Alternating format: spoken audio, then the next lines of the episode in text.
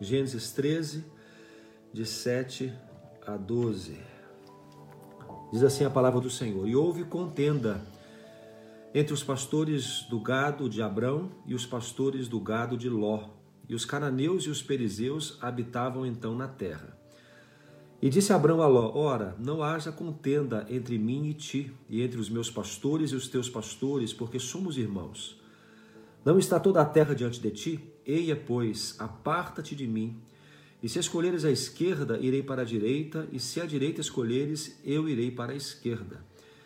E levantou Ló os seus olhos e viu toda a campina do Jordão, que era toda bem regada, antes do Senhor ter destruído Sodoma e Gomorra. E era como o jardim do Senhor, como a terra do Egito quando se entra em Zoar. Então Ló escolheu para si toda a campina do Jordão, e partiu Ló para o oriente, e apartaram-se um do outro. Habitou Abrão na terra de Canaã, e Ló habitou nas cidades da campina e armou as suas tendas até Sodoma. Até aqui nós queremos lembrar um pouquinho da história com você. Ontem nós falamos sobre aquele episódio de, de Abrão no Egito, né? Aquele momento em que ele vai para o Egito, aquele instante crítico ali da mentira, né? a primeira vez que ele mente dizendo que, que Sara era sua meia, aliás, era sua irmã, né? era meia irmã, mas diz que era sua irmã e não sua esposa. É, logo no início do capítulo 13, temos um momento em que, em que Abraão volta de onde ele estava, vamos falar um pouco mais sobre isso daqui a pouco, volta para Betel, né, onde ele tinha buscado a presença de Deus. Então, quando ele sai do Egito, ele retoma essa, essa busca pela presença de Deus. Mas aí, logo em seguida, vemos um problema que ele tinha com Ló, o seu sobrinho. Lembra que é um sobrinho que ele estava criando já quase como um filho naquele momento? Seu sobrinho, eles se enriqueceram muito, tinham muitas posses, muito gado. Então eles começaram a ter dificuldades de estarem juntos no mesmo lugar. Não tinha espaço para as, as cabeças de gado de, de Ló e as cabeças de gado de Abrão. Os pastores naturalmente tinham as dificuldades ali, os conflitos, talvez durante o trabalho, né? É, eu imagino a confusão que devia ser aquilo ali. Então tinham problemas com isso. E naturalmente esse problema entre os pastores foi chegando também em, em Ló e Abrão, eles também estavam tendo dificuldade. Chegaram um tempo que eles decidiram então se separar. E o que acontece interessante aqui é que Abrão dá a Ló a oportunidade de escolher para onde, para que lado ele iria. E ele já disse: você escolhe um lado, eu vou para o outro. E assim cada um vai, toma seu, toma o seu rumo, toma a sua direção e não teremos mais problemas, porque nós somos irmãos. Abraão chegou a falar: somos a mesma família, não tem por que ficarmos brigando aqui. Bom, a gente quer conversar um pouco sobre isso sobre essa separação entre Ló e Abrão, o coração de Ló e também o coração de Abrão. Vamos lá? Gente, vocês percebem que ao longo da nossa vida a gente vai fazendo muitas escolhas, pequenas escolhas, às vezes grandes, mas o que eu percebo é que na maioria das vezes as pequenas escolhas determinam é, o nosso grande futuro. E eu não sei se você se dá conta quando você está fazendo uma pequena escolha ou se você só percebe quando você está fazendo uma grandona. Mas eu quero te dizer que a gente precisa tomar cuidado também com as pequenas. Porque muitas vezes eu vejo pessoas sofrendo consequências em suas vidas, pessoas angustiadas com uma colheita de um plantio que ele não imaginou que daria esse tipo de colheita. Por quê? Porque ele desprezou o tamanho da escolha. Aqui a gente está vendo é, o momento em que Ló tem que fazer uma, tomar uma decisão. Fabrício acabou de falar, era muito animal, não tinham como ficarem juntos, eles tinham que se separar para procurarem pastos distantes um do outro. Ok. E aí Abraão, que aqui ainda era Abraão, né? Mas ok. Ele, ele é tão tranquilo, sabe, sobre essa escolha que ele diz assim pro seu sobrinho: Meu querido, pra onde você quer ir? Qual que é a decisão que você quer tomar aqui? Porque para onde você for, eu vou pro outro lado, porque para mim tá ok. A gente vai depois falar desse ok com mais calma, tá? Mas primeiro lugar, é, Abraão, ele tem tanta confiança do Deus que ele serve, que ele não se preocupa em escolher o melhor aos seus olhos, mas Ló se preocupa. Porque a Bíblia diz, amor, como é que foi a escolha de Ló? Ele olhou para as campinas do Jordão. Viu que era uma terra, uma terra regada, né? É, pastos verdes. Uhum. Né? Então ele, pelos seus olhos, ele Isso. concluiu: opa, aqui é o melhor lugar. Eu diria assim que, Hum. que Ló estava preocupado com o lugar Uhum. para onde ele iria. E Abraão estava tranquilo por causa da companhia que ele tinha, Perfeito. companhia do Senhor. Perfeito. Sabe quando a gente é era criança e que a gente. Tá, tá dando tilt aqui, Tem um né? problema na luz aqui. É. Que a gente tinha um pedaço, de um pedaço de doce e a mãe fala assim: divide com seu irmão. Aí a gente cortava. Não sei se vocês viveram isso, mas eu vivi, tá? Confessando pecado aqui. Aí eu dividia dividia o pedaço do doce, aí eu olhava assim, o que tava maior, o que tinha vindo com mais chocolate, eu ficava com aquele, entendeu? E eu dava o outro pra minha irmã já pedi perdão a Deus, tá? É, egoísmo de criança.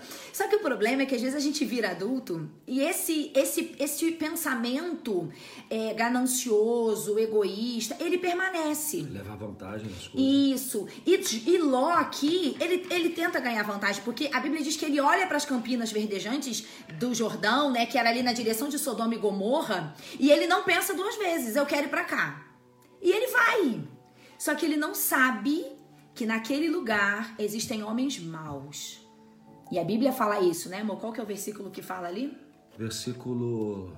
Cadê? 13? Deixa eu ver. É 13. Uhum. Ora, Gênesis 13, os 13. homens de Sodoma eram extremamente perversos e pecadores contra o Senhor. Ló não tinha ideia que aquela escolha o levaria para um fim trágico.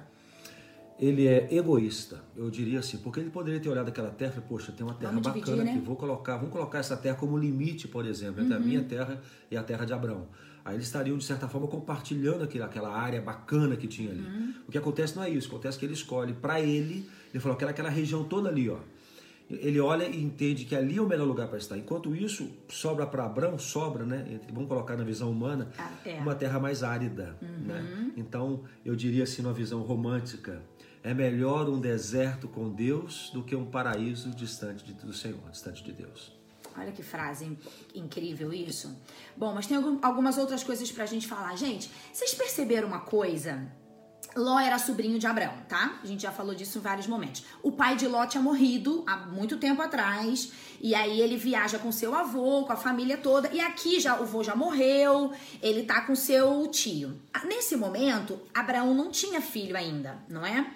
Então, a gente sabe que, que aqueles povos de antigamente, eles tinham um hábito, assim, muito muito relacionados a quando um, um homem não tinha filhos, é, acontecia de que para não deixar a sua herança sem um descendente, né, ou a sua geração sem um legado, muitas vezes eles escolhiam alguém da família, às vezes até um escravo, né, que eles, eles passavam as suas propriedades para esse escravo, por quê? Porque eles não tinham um sucessor. Eu não sei se Abraão, antes de receber a promessa, não achava que Ló seria essa pessoa, então ele tinha muito carinho pelo seu sobrinho, né? E esse sobrinho, vivendo na companhia de Abraão, que era um homem abençoadíssimo por Deus, ele também ficou abençoado. Vocês percebem que a, a, presença de Deus na vida de Abraão impactou a vida do seu sobrinho? Porque a Bíblia diz nesse momento que os dois é, tinham muitas coisas, muitas posses, né? Eu, eu, eu, eu gosto de dizer que é importante a gente conviver com pessoas que servem a Deus. Porque, querendo ou não, a bênção dessa pessoa, a, a vivência dela com Deus, o jeito que ela, te, ela vive também vai impactar a nossa vida. Mas isso não é suficiente para a gente permanecer em Deus. Porque aí, quando essa pessoa sai da nossa vida, a gente cai. Olha que coisa interessante. Ah. É, Ló, na companhia de Abraão, ou de Abraão, ele, ele tem uma, a possibilidade, uma influência que o aproxime de Deus. Uhum.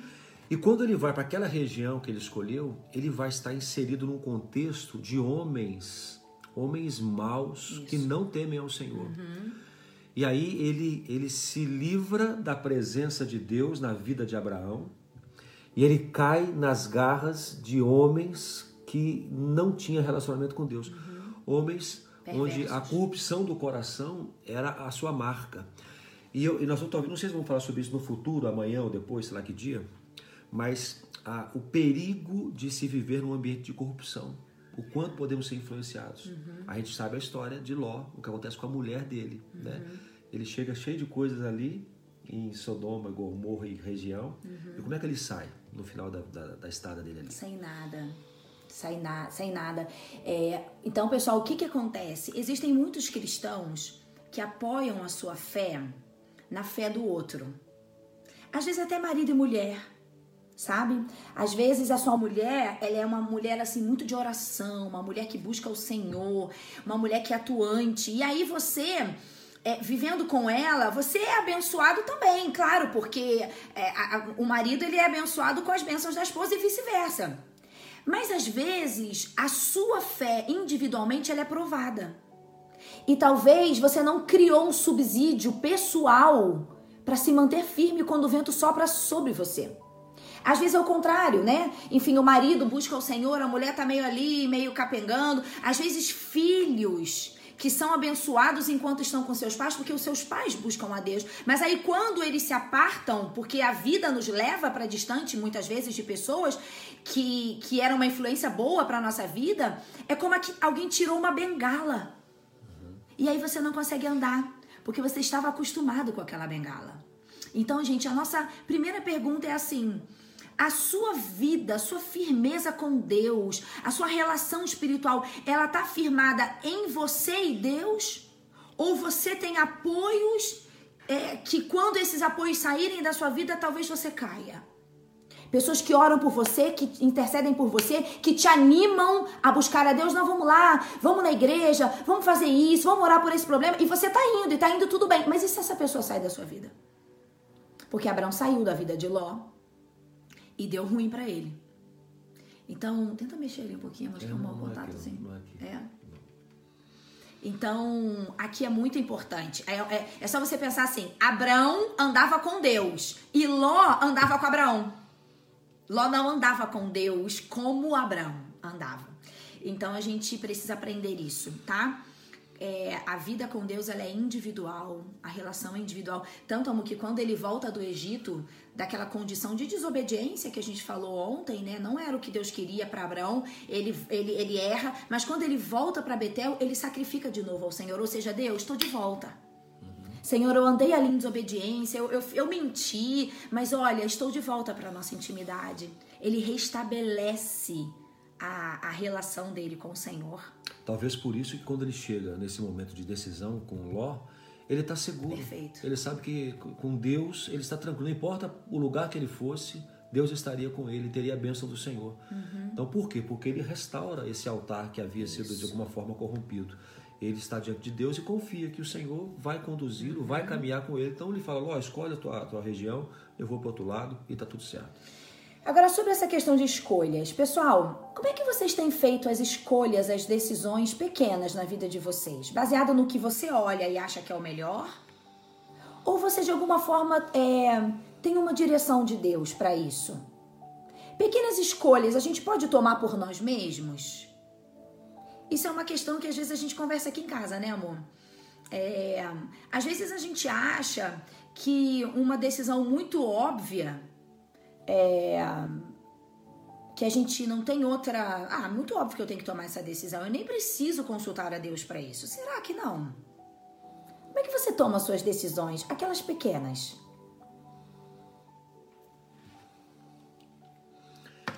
Posso falar uma coisa uhum. sobre isso? É, ainda dizendo essa questão da, de estar bem com Deus, uhum. estar em, em, comunhão com o Senhor. Uhum. Quando estamos em comunhão com o Senhor, estamos é, ligados a Ele, é, e de certa forma o Espírito Santo está falando alto em nosso coração, nós vamos nos inclinar é, nesta condução do Espírito a fazer aquilo que agrada a Deus. Uhum. É, ou seja, naturalmente, qualquer tomada de decisão que vai ferir a palavra de Deus, o Espírito fala: opa, não, uhum. isso não, olha só, não é isso que a Bíblia diz, então por que você quer fazer tal coisa? Uhum. Naturalmente. Então eu creio que a, a, a, a conduta de Abraão aqui, guiada pelo Espírito, nessa comunhão com Deus, é o mesmo que tem que acontecer conosco hoje. Ou seja, estou bem com Deus, estou em comunhão com o Senhor, uhum. estou andando na palavra, naturalmente farei escolhas que agradam a Ele. E quando não agradar, eu vou saber. Uhum. Porque o Espírito vai me incomodar quanto a isso. Uhum. Então é importante que nas pequenas decisões eu esteja em comunhão com o Senhor para saber, para saber, para perceber, ter paz. conhecer a vontade e ter paz com relação a isso. No caso de Ló, ele escolhe por vista. Ele escolhe baseado na talvez na ganância do seu coração, talvez no seu egoísmo, né? Aqui tá bem melhor, aqui o pasto é top, meu, meus animais vão ficar bem, e ele vai baseado nisso. É, e Abraão ele vai para onde tiver que ir, porque Deus está com ele. Pessoal, não importa a direção que Deus esteja te conduzindo, se ele está com você, não tema. Não não se não se intimide com a aparência de uma terra seca. Porque a direção que Abraão foi aparentemente era um lugar meio seco. Depois ele entende que Deus tem um melhorzão para ele lá na frente. Mas aqui nesse momento, amor, que coração confiante em Deus. Porque se eu pego a pior parte do bolo, eu fico triste. Tipo assim, por que, você, por que, você tá escolhendo essa parte da campina, entendeu? Abraão fala, ok, eu tenho o Senhor. Quem tem o Senhor tem a bênção, tem a segurança tem um final feliz, mesmo que aparentemente pareça que as coisas estejam mais secas, a campina não é tão bonita. Não tem problema. Você tem o Senhor dos exércitos ao seu lado, então não saia dessa presença.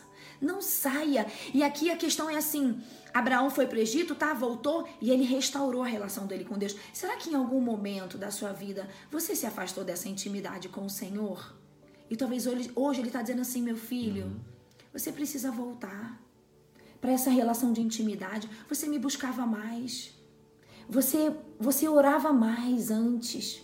O seu fervor pela minha presença era maior. Talvez você se perdeu um pouco aí no caminho, você foi para o Egito, sabe? Ali, ali, algumas concessões você foi abrindo na sua vida, como Abraão, né? A gente falou disso. Será que você está vivendo isso agora? E se nós estamos distantes de Deus, nós somos dirigidos pela coração. vista, é, pelo que nós vemos, né?